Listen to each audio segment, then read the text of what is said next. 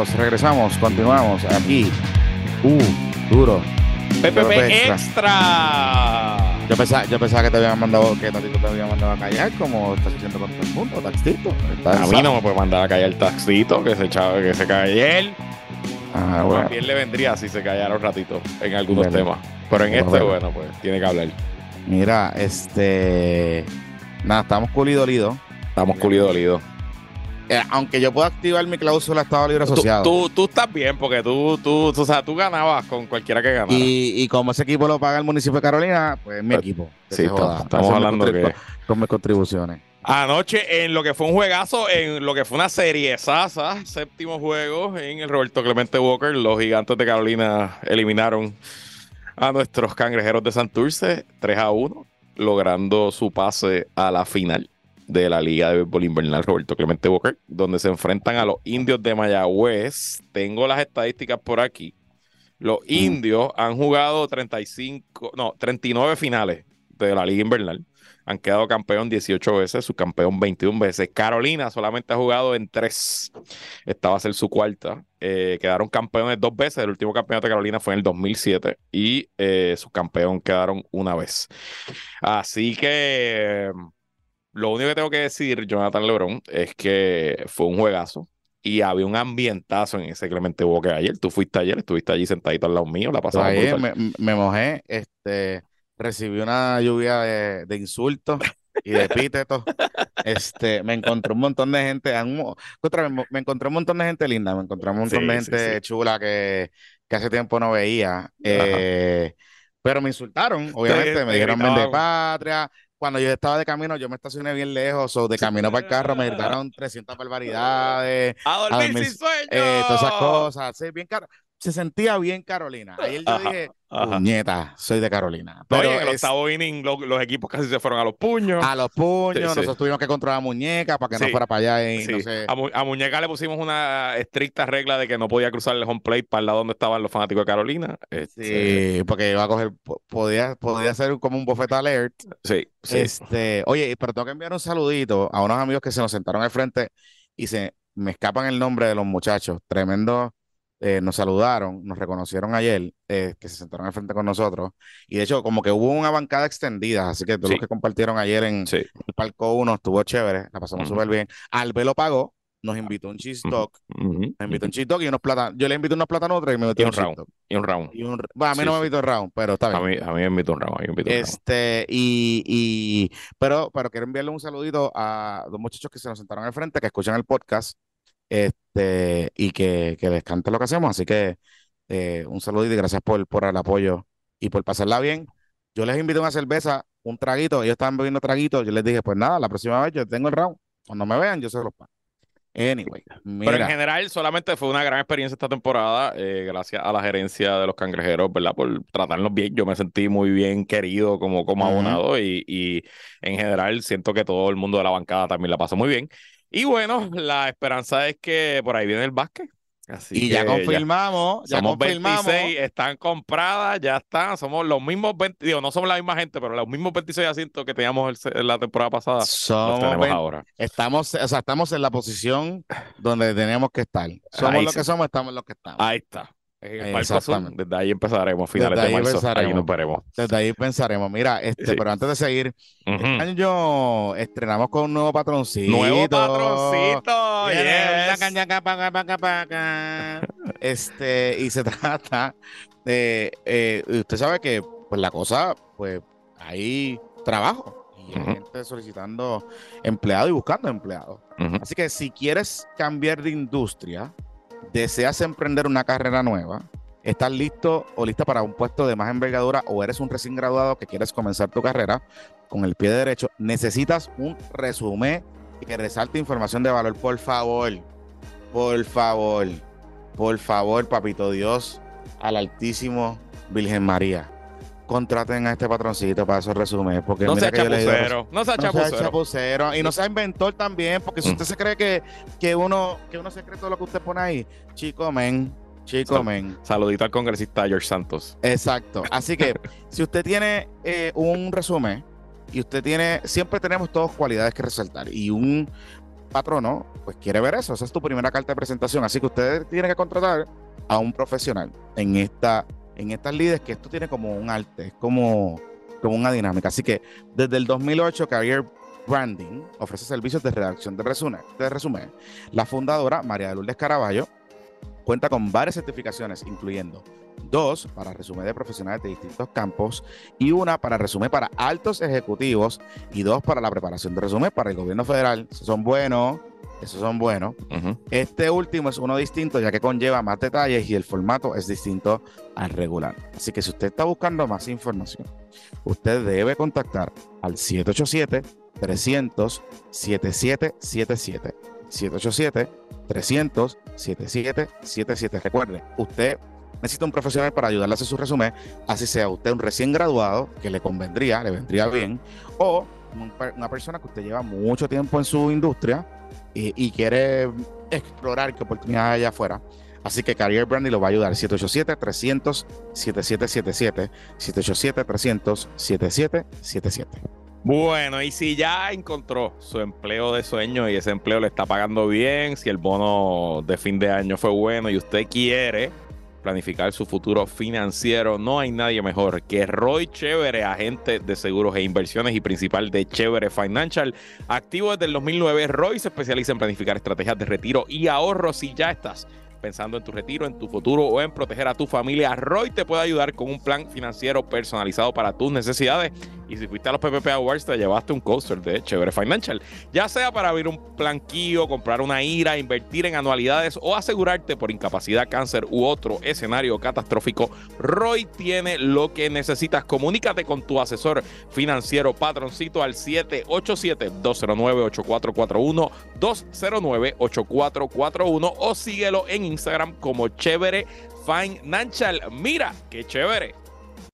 Ya, este. Lo que no está chévere, Johnny. Lo que no está chévere. Es el Taxito Wars, papo. No es ni Pava Wars, es Taxito Wars. Aunque no, yo creo que es Pava Wars porque José Luis Dalmau esta mañana en Radio Isla también le echó leña al fuego. ¿Pero le zumbó caquita a Tatito? No, no, no, porque Tatito y Dalmau en esto están juntos. Por eso aquí hay alianza. Sí, sí, aquí hay alianza. No, no, él Tatito... le zumbó caquita, Dalmau le zumbó caquita esta mañana a su cauco. Ah, también. Sí, porque él en Radio Isla dijo en la mañana con Julio Rivera Saniel que, que, porque, ok, vamos a contar toda la historia. El viernes cuando grabamos, le adelantamos al a, nuestro público que todo apuntaba que durante el fin de semana el sobreviviente de Fermín Fontanes iba a lograr los votos de todo el mundo y que iba a ser unánime. Y en efecto, el domingo. De hecho, de hecho, de hecho este, quiero decir lo siguiente, Luisito Marí.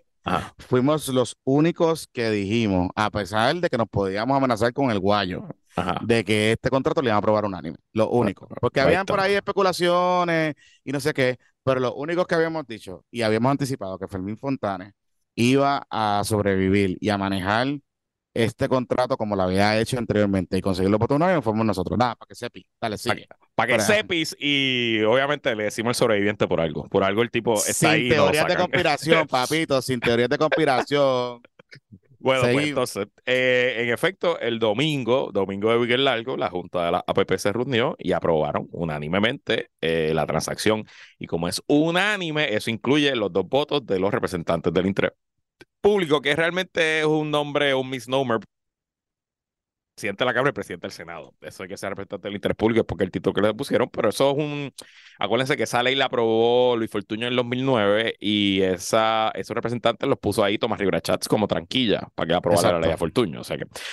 Bueno, pues en efecto eso ocurre y al momento que se aprueba empiezan rápido distintas voces del Partido Popular. Yo vi a Jesús Madero Ortiz, vi a, Cheito Rivera, representante, vi a Juan Zaragoza. Cheito, Cheito bajó duro. Eh, Cheito bajó.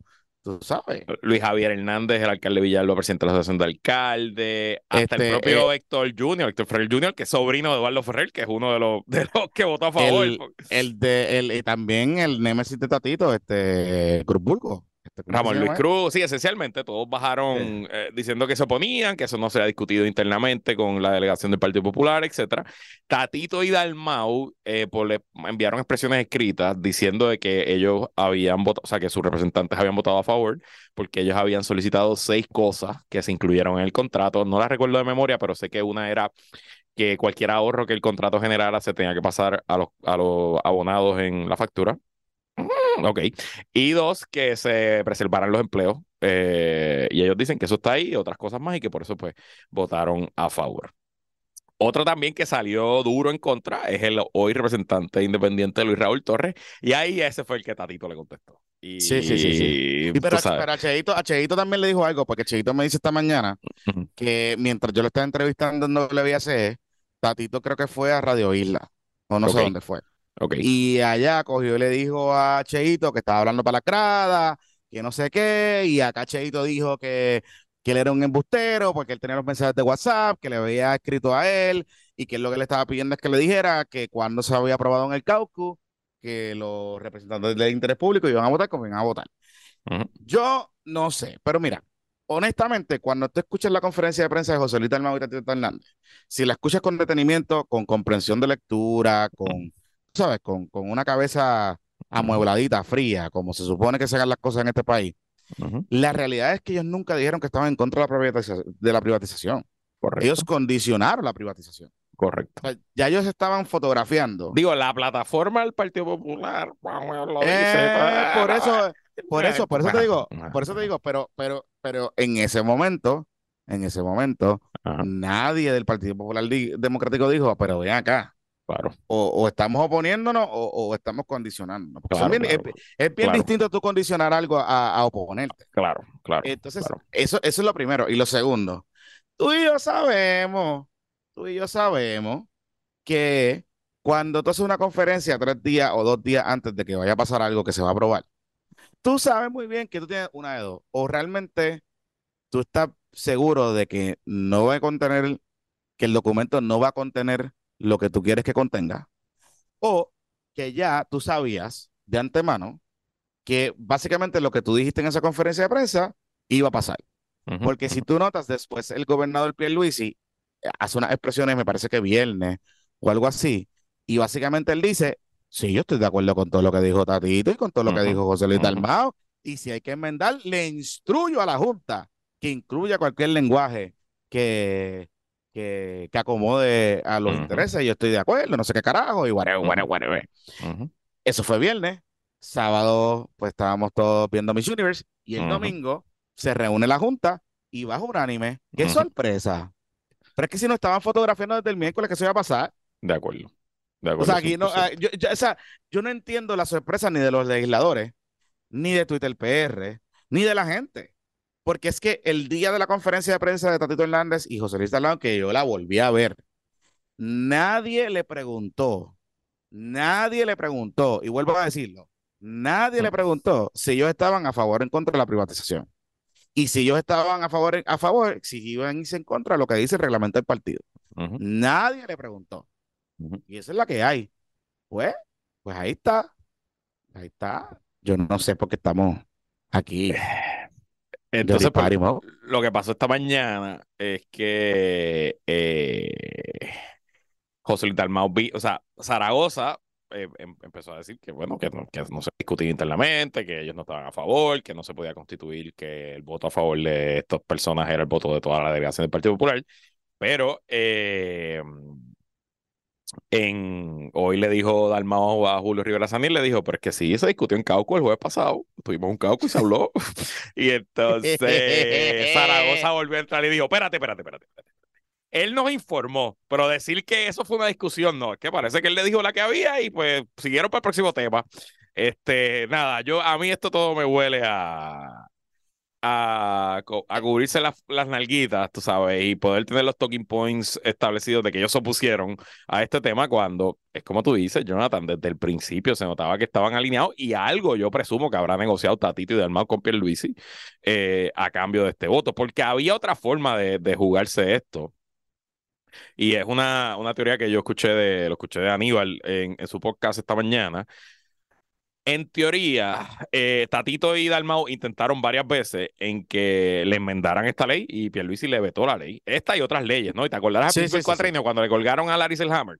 Lo Este, recuerdo. Habían varias leyes que Tatito quería que, que, y que, que Pierluisi le enmendara, que favorecían y le devolvían poder a la legislatura, este, y que eso no se hizo. Eh, pues en parte, en, en teoría, lo que le podía haber dicho Tatito y Dalmau a sus representantes era que no votaran.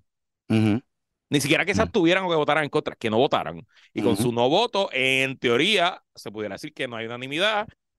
A lo mejor había un caso legal que se pudiera llevar, pero eso no lo hicieron. Así que evidentemente aquí esto se cuadró desde antes y, y pues pasó lo que pasó. Y, y te voy a decir algo.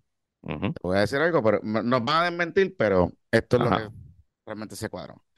Tú sabes que nosotros en el último episodio hablamos de que esto de la procuradora de la mujer parecería ser que cuando tú sumas y restas entre los, los opuestos, los que han hablado y los que no han hablado, que el gobernador tendría los votos suficientes para confirmar la procuradora. Ajá. Eh, yo sé. No sé si Tatito participó de esa conversación en particular y si Tatito no vota otra. Tatito no vota ahí, exacto. No, por eso, pero no sé si, a Tatito le habrán dado otras cosas que hayan negociado. Ok. Pero sí sé, sí sé que la fortaleza ha estado en conversaciones con el liderato del Senado, particularmente con este asunto del, nombramiento de la procuradora. Ok. Y no me extrañaría, no me extrañaría porque este tema surgió haya surgido, que como parte de esas negociaciones se haya conversado algo en esa dirección. Yo te doy algo que tú quieres, que son las enmiendas o lo que sea, o asegurarme de que eso esté en el contrato, y tú a cambio vas a bregar con el asunto de la propiedad. Que realmente José Luis Hermano no tiene que bregar tanto, porque con los, o sea, con los opuestos y con los que, con los que están y con lo, el resto, pues ahí está los votos suficientes. Aquí lo importante es que la procuradora tiene que hacer una buena vista pública. O sea, esa, es la clave. Si la procuradora sobrevive esa vista pública o esas vistas públicas que se vayan a hacer, y el papelón lo hace Joan y Tomás y qué sé yo, pues, pues al final del día, José Luis no tiene que hacer mucho. O sea, es no joderla y dejar que el proceso corra y le da un win al gobernador. Así que me da la impresión que por ahí es que va la cosa. Este, y no me extrañaría que eso sea parte de lo que se haya negociado en teoría, en teoría. Pero sí sé que se ha conversado, que esa conversación se dio y que eh, se dieron estas dos cosas, estas dinámicas de, la, de los cambios de los contratos, la discusión de de la procuradora. O sea, ahora mismo la prioridad del gobierno de Pierluisi es, obviamente, el plan de ajuste de la deuda de la Autoridad de Energía Eléctrica, hacer esta transacción pero desde el punto de vista de nombramiento, el nombramiento más importante es el de la Procuradora de la Mujer. Mm. Este, así que nada, vamos. Así que nada, lo que sí está claro sí. es que, contrario a lo que por lo menos yo hubiese pensado y probablemente la mayoría de los analistas y observadores políticos en Puerto Rico hubieran pensado, pues, mano, en cuestión de dos años se privatizó la distribución. Ahora va camino a privatizarse la generación de energía eléctrica. Y en Puerto Rico no ha habido ni paros generales, ni protestas violentas, ni marchas multitudinarias. El país en general, ¿verdad? Pues sí, los medios y la radio y lo que la gente dice es una cosa y lo que dice Twitter PR es una cosa. Pero en gente en la calle, gente activa, militante, pues de verdad que que no ha pasado. Este, ¿Por qué? Bueno, las razones pueden ser muchas. Mi hipótesis es que la razón principal es que la gente estaba ya bastante alta de la Autoridad de Energía Eléctrica. Y esto no es particular de Lutiel o particular de una facción u otra en general, sino que el país se hartó de esa corporación y todo lo que esa corporación representaba por demasiadas décadas y pues aunque nadie, nadie ama Luma, porque nadie ama Luma, eh, mm, nadie ama la autoridad eléctrica tampoco. Correcto, pero es importante algo y, que hay que ser bien, hay que ser justos y transparentes con, e, este tema. Es que eh, el contrato, según lo que sabemos y según lo que se discutió y lo que Fermín Fontana ha estado dando hints durante todo este tiempo sobre este contrato de la generación, es que este contrato es de transición, o sea, de operar y estabilizar las plantas generatrices viejas que están ahora mismo, que esas plantas se van a desmovilizar, o sea, se van a ir apagando poco a poco, que se van a ir sustituyendo por, por otras, y que esta entidad se va a encargar de eso, de eso, o sea, de la operación de las plantas viejas tradicionales a las nuevas y de las plantas nuevas o identificar generación nueva. Y eh, eso parece que va, por ahí. Si va a subir la luz, o no, la luz va a subir como quiera que sea, porque el plan de ajuste ya contempla un cargo adicional. Eh, ¿verdad? ¿Cuánto más vaya a subir? Pues no sé, porque ya la luz es cara y las plantas que van a seguir usando son las mismas, son las de petróleo y son las que plantas que, que compran combustible caro. O sea, no, no, ¿verdad? Eh, sea, el hecho de que yo escuchaba ah, ¿por qué va a subir? Va a subir. Es que, eh, o sea, la luz va a subir, o sea, no, no va a bajar. Este, así que a mí no me gusta, la- no me encanta la privatización de servicios públicos, de, de, de utilidades, etcétera. Pero, pues, mano, o sea, la autoridad se lo buscó, parte, también. Ahora, claro, ¿sabes? Y no podemos olvidar lo que aquí esencialmente nos confirmó Fermín Fontanes, que los 12 mil millones de dólares que están puestos para reconstruir el sistema eléctrico de fondos federales están condicionados a que vaya como operador privado. Claro, Y pues, Corillo, eh, the golden rule, he who has the gold makes the rules. Este, yo sé que quizás no es el análisis que ustedes quisieran escuchar. Yo- es más fácil para ti y para mí decir viva Puerto Rico este, social, libre y socialista, tú sabes, No, no, pero en esto- protejamos en el esto- en- patrimonio, pero en esto, en esto es protejamos el patrimonio pero... y pongamos placas solares en todos los techos. Eso básicamente es lo que, lo que quieren escuchar y nos van a insultar, nos van, nos van a decir, nos van a decir puestos para la pava, ese tipo de cosas. Este, pues está bien, o sea, si Victoria Ciudadana o el PIB estuviese en el gobierno de Puerto Rico, en un gobierno que recibe miles de millones de dólares de fondos federales después de una emergencia para reconstruir su, si- su sistema ener- energético, tienen dos opciones esencialmente. O rechazar las condiciones que compone el que eh, nos da los chavos, que es el gobierno federal, y rechazar los chavos, y esencialmente pues decir, pues no. O acogerse y atenerse con las, con las, con las condiciones que vengan ese dinero.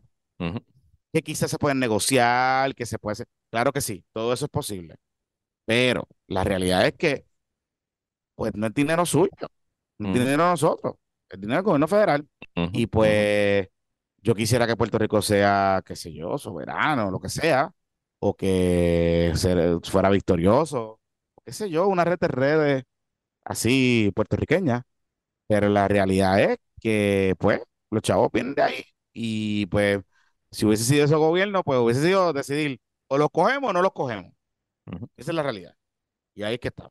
Mira, eh, antes de ir a la pausa, y ya que mencionaste la red de Reyes, eh, la red de redes, ¿qué Ujú. pasó el domingo en la, ¿qué? la séptima asamblea del Movimiento Victoria Ciudadana? Sí, pasaron muchas cosas, pero te lo voy a resumir en, en términos sencillos. Ajá. Eh, abrieron el debate sobre poner a disposición la franquicia electoral, que es básicamente eh, desaparecer el partido, eh, a cambio de que Victoria Ciudadana forme parte de una nueva entidad o que se una al PIB, o sea, que se fusione al PIB. No es que se decidió que eso se va a hacer, y quiero ser enfático, no se decidió eso. Eso no fue lo que se decidió. Lo que se discutió allí es las alternativas que tienen de cara a la, a la realidad política, eh, judicial y legislativa de que de cara a las elecciones del 2024, pero hay una situación real con el tema de la de la de las alianzas o acciones concertadas electorales.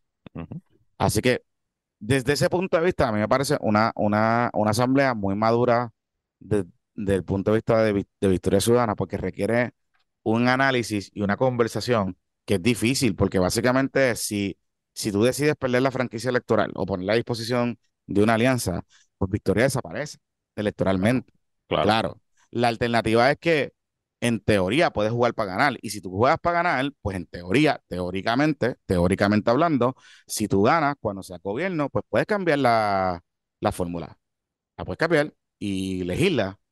Pero para, pero hay un reconocimiento ya implícito de que para poder cambiar esa realidad legislativa, política y judicial, tienen que ser gobierno. Y para ser gobierno, pues tienen que sumar, no tienen que restar. Y me parece que eso es un buen reconocimiento, un buen paso adelante, porque eh, me da la impresión que, ¿verdad? Si se mantienen este ritmo, pueden empezar a jugar para ganar. Además de que están recogiendo chavitos. Y lo importante aquí es que, se aprobó, que va a haber una discusión, una asamblea, va a haber una asamblea del Jedi Council eh, me parece que la primera semana de febrero, para discutir en ese organismo cómo se le va a presentar a Victoria Ciudadana y el país esa alternativa. O sea, ese, ese, ese panorama de cara al Ok. 2024. O sea, shit got real, papito. Shit got real. Sí. ¿Qué te parece eso, Luisito? A mí me, me llama la atención varios asuntos. Primero, eh, y fue mi análisis el lunes en mi programa radio. eh, primero, hay que darle props a Victoria Ciudadana por reunirse. Vamos a decir que es el único partido que se está reuniendo. Y es su séptima asamblea y llenaron el teatro este y eso pues tiene su valor y es importante. Y nosotros, ¿verdad? Bastante que los criticamos, pues eso se lo vamos a dar. Pero Estaba Hernando Claudio, estaba Hernando Claudio ahí. Claudio y estaba, estaba en el Zoom, Orlando Claudio, y estaba mm, este hombre, el que fue candidato independiente Raitín PNP en Guánica, también llegó allí a, a afiliarse. Sí. Este, pero evidentemente fue una asamblea de temas no muy importantes, fue una asamblea puramente de proceso, no hubo, ¿qué fue lo noticioso que ocurrió allí?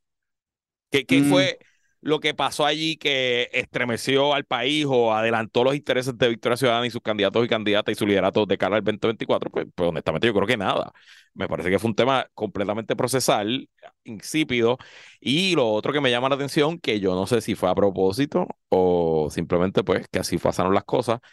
Diablo, esto no tuvo nada de cobertura. Yo no vi las noticias, no vi las noticias de televisión el domingo, pero no salió en ningún lado el lunes, en ningún periódico, en ninguna estación de De radio, hecho, no tenían, no en tenían, no tenían, no tenían ready gente para hacer, para hacer media tour, ni talking points, Por ni ese tipo de cosas. O sea, todo esto yo lo sé porque yo estuve un poco, un poquito pendiente y hablé con un par de gente. Claro, porque los pero, únicos que estamos, que, nos- que estamos pendientes de esta mierda somos nosotros. exacto, más exactamente. nadie, más nadie. Exactamente. Y, eso más tema, pero me llamó la atención que la mayoría de la gente en la asamblea era gente mayor de 50 años. Eh, eso eso me, me- me- me estuvo interesante. Eh, y lo otro es que, o sea, me estuvo interesante y a la misma vez un, un tanto problemático, porque, pues, quizás las canas y la madurez te permiten reconocer the writing on the wall, ¿verdad? Y de que poner la franquicia electoral a disposición de cualquier acción, acción concertada por, eh, de manera eh, preemptive, pues no significa que Victoria desaparezca, significa que Victoria evoluciona, ¿verdad? Pero esas discusiones, quizás un chamaco que se está entrando a política o que entró enamorado de la idea de que Victoria Ciudadana era algo distinto y nuevo y diferente, más allá de ser una máquina electoral, ¿verdad? Como se vendieron originalmente, pues quizás no caiga bien. De hecho, yo he visto algunos comentarios en esa dirección. Em, por eso me, me parece, ¿verdad? Desde el punto de vista de, de lo que se aprobó allí, que se discute ese tema al interior de JD Council, que ellos puedan definir cómo se lo van a presentar a los distintos sectores y a las redes y a todo ese revolú, porque si no se les puede formar un motín a bordo. Y estos nenes tienen Twitter, ¿verdad? Entonces, tú sabes, va, va a estar al pelo pendiente, al revolú y a la cosa y, Ujú. y- y todo el cuchilleo, y, y se les puede salir un poco de control, algo que me parece como un, un buen paso en esa dirección. Eh, coincido contigo, pero eso es un problema que tiene Victoria Ciudadana siempre. Y entonces después lo que hacen es echarle la culpa a los medios que no los cubren. Tú sabes, pero ellos no preparan Pero el domingo era Prime para que los cubriera, porque no Por había eso, nada más. O sea, el domingo por era eso, Prime. Era por Prime. eso. Pero yo creo que ellos no estaban seguros de lo que se iba a aprobar allí. Bueno, puede ser, puede ser. A mí me da la impresión eso, que no estaban seguros y no querían hacer papelones. Pero bueno. Porque yo honestamente, que yo hubiera querido allí, aunque no se hubiera decidido nada, yo hubiera invitado a Juan Dalmao a que diera un discurso. exacto. Si yo Y tengo a Juan. Dalmao allí, olvídate que tengo, tengo noticias, te aseguro que tengo todos los canales de televisión, los noticiarios del fin de semana, tengo los periódicos y es la eh, a- arranco el lunes con ese tema. El tema Alianza Sí. por abajo. Y suelto a Dalmao y a Natal en Media Tour. Y cuando venga la pregunta obvia, bueno, ¿y cuál es la, cómo va a cuadrar la alianza? Estamos en proceso, estamos analizando, estamos discutiendo, pero mira, lo que Puerto Rico necesita, bim, bam, bum, bum, bum, bum. Y por ahí te. Ah, exacto. Y dale preparado. Exactamente. Pero bueno, ¿qué carajo Y- sé yo de este tema? Y Yo no sé era, y era, y era Slow News Monday. Era. Slow News Monday, porque más allá del acuerdo de la PP, que no tienen más nada, ese era, era el día, era el día. Pero bueno, así mismo fue que Manuel Natal perdió las elecciones y no tenía eh, ni una estrategia para saber contar votos el día, en la noche del evento. Pero bueno, Vamos a la vamos, pausa. vamos a la pausa. Vamos a la pausa. Vamos a la pausa. Vamos a la pausa. Dile ahí. Bueno, Johnny, ya que estamos en este tema de mejoramiento del nuevo año, pues una de las cosas, una de las actividades, de los, temas principales para una vida plena es la actividad física. Y sí, se puede ir al gimnasio, se puede hacer ejercicio, pero si tú practicas un deporte que a la vez que te eh, ejercitas te divierte, pues, mano, yo creo que matas dos pájaros un tiro. Así que si estás pensando o has pensado o le quieres regalar a alguien en tu vida unas clasecitas de tenis, te recomendamos a nuestros amigos en GV Tennis Club clases a domicilio o en sus facilidades en Coupey. En el GV Tennis Club hay clases para niños desde los 5 años y si tienes cancha en tu urbanización o en tu hogar o en tu edificio, Gabriel de GV Tennis Club le llega. Llámalo directo para más detalles al 787-585-6225, 787-585-6225. Lo puedes buscar también en Instagram y Facebook como G de Gato, V de eh, Vaca Tennis Club, GV Tennis Club y recuerda que hay ofertas exclusivas para los que digan que lo escucharon en Puestos para el Problema, que al comprar eh, un paquete de cinco clases te llevas una clase completamente gratis. Así que ya lo sabes, si tu resolución este año nuevo es practicar un deporte, practica el tenis con GB Tennis Club. Mira, este, hablando de nuevo año, vida nueva, este, si usted vive en un condominio, nuevo año, vida nueva significa que chequen los ascensores. Así que ES Elevator Services es una compañía con más de 17 años ofreciendo servicios en Puerto Rico y la PLN en todo lo relacionado a instalar y modernizar y mantener los equipos relacionados al transporte vertical. Integramos el arreglo y mantenimiento de elevadores y reparaciones menores de emergencia, así como la venta de piezas. Además, sus servicios están disponibles las 24 horas al día, los 365 días al año en todo Puerto Rico, incluyendo las Islas Vírgenes, Culebra y eh, otros eh, áreas limítrofes. Realizamos la autorización de todos los eh, equipos existentes del mercado para que cumplan con los más recientes códigos y también, en adición, para personas mayores y impedidos, cuentan con alternativas de movilización como sillas elevador, al igual que todo lo relacionado a elevadores residenciales. Al decir que escucharon este anuncio aquí, impuestos por problema, le van a estar mejorando cualquier precio de los planes de mantenimiento y modernizaciones y reparaciones que puedan conseguir para su ascensor o su condominio y ese, y ese Elevator Services los puede contactar al 787-908-3462 con Eduardo Castillo. 787-908-3462. Y, de hecho, me escribieron de IS Elevator hace literalmente hoy por la mañana eh, que ya están ofreciendo financiamiento por Synchrony Bank para el beneficio de los equipos de silla elevadora y de residenciales. Así que, obviamente, es una inversión fuerte, pero si usted tiene eh, problemas de movilidad o alguien en su familia, pues ya sabe que también puede financiar la instalación. Mira, Jonathan, y un patroncito más antes de regresar al programa. Hemos hablado de hacer ejercicio, de mejorar tu resumen, de invertir para el futuro. Pero si en verdad lo que tú quieres es explotar los chavos, y cogerte un merecido break del trabajo. Experimenta un viaje en bote privado con Leisure espérate, Boat espérate, espérate, ¿cómo es? ¿Cómo es sí, esto? ¿Cómo del amiguito Derek, del amiguito Derek. Derek, ajá. Eh, Leisure Boat Experience visita Culebra, Icaco o Palomino en un cómodo yate de 35 pies. Eso sí que es oligarca, totalmente equipado con capitán licenciado y el mejor crew para servirte. Así que separa, separa la fecha. Eso es como, eso es como los cruceros de WKQ. No, mucho mejor, mucho mejor. Ah, y no tienes que soportar a Verónica. Separa tu fecha llamando al 787-598-0120, 598-0120 o escríbelos en Instagram, búscalos como Leisure Boat Experience. Ese botecito se ve bien, ese botecito se ve mm, bien. Eh, eh, hay oferta para patroncitos, preguntan aquí de Rook. Pues no sé, pero hablen con Derek, hablen con Derek. y, con Derek. y él, le cuadra. Eh, y él le dice, mira, este, este, oye, dime. Hablemos de Miss Universe. Este, obviamente, yo, yo, no vi el, yo no vi el certamen, estaba en el Bithorn en el juego, pero leí tus tweets. Eh, Twitter PR estaba en fuego y obviamente tú eras una de las voces principales. Mira, tú sabes que este. Dos cositas. Uno, Twitter PR también estaba, había otra gente que estaba en ese viaje de, de que no podemos hablar de los Switch Universe. Se nos roban el país. Mientras nos roban el país, ajá. Bueno, lo que pasa con eso es que. Ajá. Digo, Jay no iba a decir eso esta vez porque estaba por guapa, no estaba por Telemundo, entonces imagínate. Pero, este, miren lo que pasa. El certamen sacó 38 puntos en rating. Eso significa que el share estuvo entre 70 y 80% en algún momento dado de la noche. ¿Qué significa eso para refrescar la memoria de los términos para los amigos y amigas Y que el no estén? sí. 80% de las casas, de los hogares que tenían un televisor en Puerto Rico, se estimó o se estima muy cercano a ese número que estaban sintonizando Miss Universe, Wow, Guapa Televisión. wow. Este, así que nada. Y obviamente, pues, pues el desempeño de la muchacha, llegó hasta la final. Entonces, Claro. Hay muchos dramas que yo creo que, que merecen un poco más de análisis dentro del concurso como tal. El concurso, a mí me pareció que estaba, estaba cambiando su dinámica. Obviamente hay una dueña nueva, Ujú. este, que salió en el concurso y habló. Pero precisamente eso ha generado una serie de discusiones que he visto que ha sido lo que ha estado trascendiendo los últimos días en Twitter y es el tema este de las mujeres trans, ¿verdad? Ujú. Y, y de que si la lucha feminista y, y los derechos de las mujeres y la lucha feminista, etcétera, tradicional, debe incluir también a las mujeres trans. Ujú. Eh, hay, hay unos debates ahí interesantes y complicadísimos a la misma vez.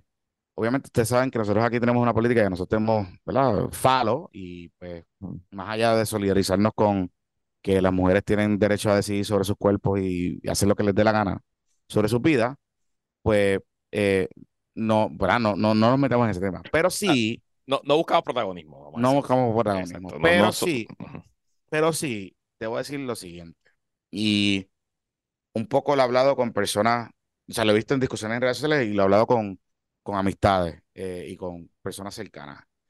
Hay una tensión y hay claramente una inconformidad o incomodidad en muchas mujeres, muchas mujeres feministas y muchas mujeres que están pro lucha y que quizás no están metidos en ninguna organización, pero están ahí, que odia cada vez que Joan Rodríguez Bebe eh, propone algo, Ujú. etcétera, etcétera, etcétera, que han planteado unas preocupaciones que honestamente yo no, yo no he visto la respuesta correcta a esa, a esa preocupación. Y, y la pregunta es bien sencilla.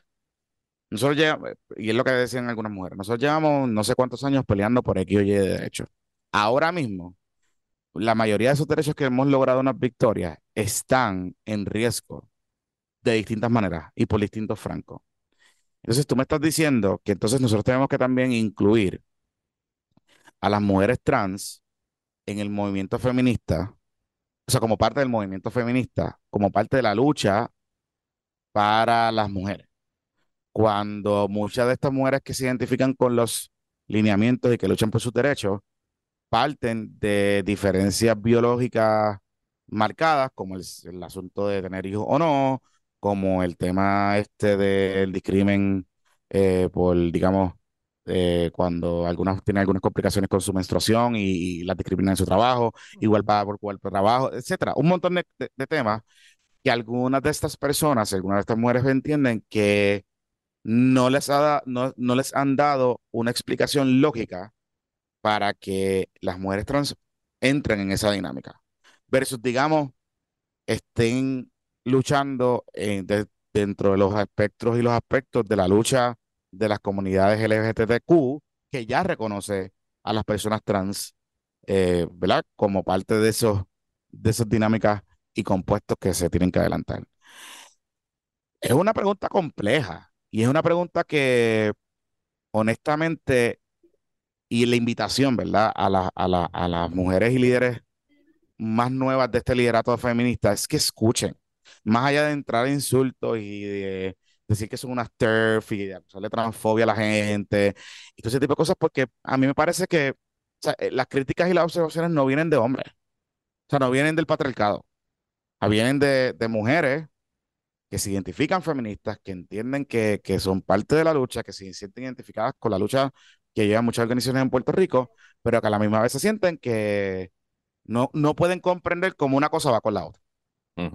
Eh, y, y- y me parece que es un espacio de diálogo porque me recuerda mucho a las tensiones que se dieron cuando uno lee la historia de los movimientos feministas de los 60, 70 y 80, por ejemplo, en Estados Unidos, donde las mujeres negras no se sentían identificadas por los planteamientos que hacían las feministas blancas, particularmente feministas blancas del East Coast, y que eran universitarias y que eran, eh, digamos, más sofisticadas que ellas, que traían unos temas que eran importantes, pero que no eran los temas que ellas sufrían en las comunidades pobres, donde no tenían servicios de acceso de salud, donde, eh, donde las maltrataban y les pegaban, donde las policías no tenían eh, si eran violadas o no, o maltratadas por sus esposos, por ser negras etcétera, ¿verdad? Y, la situación de los pelos, eso es un tema bien importante eh, y bien fundamental, que viene el racismo y viene ese, tipo de cosas. Así que, ¿verdad?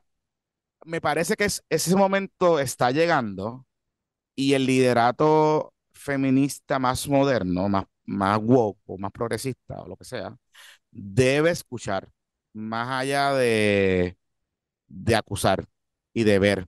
Porque lo que estoy viendo es que están cayendo en la dinámica tuiteras mayormente. Sí, lo que hacen es alejar potenciales aliadas que, que en vez de engage en un, en un diálogo constructivo. Y yo, yo te confieso que, o sea, es un tema, es un tema difícil de, de procesar. Eh, una vez uno comprende por qué las mujeres trans son mujeres, pues uno ya puede entender por qué la lucha de las mujeres trans cae dentro del feminismo. Y obviamente, tienes razón, Jonathan, hay unos issues biológicos que una mujer trans no tiene, es diferente a una mujer biológica, obvio, estamos claros.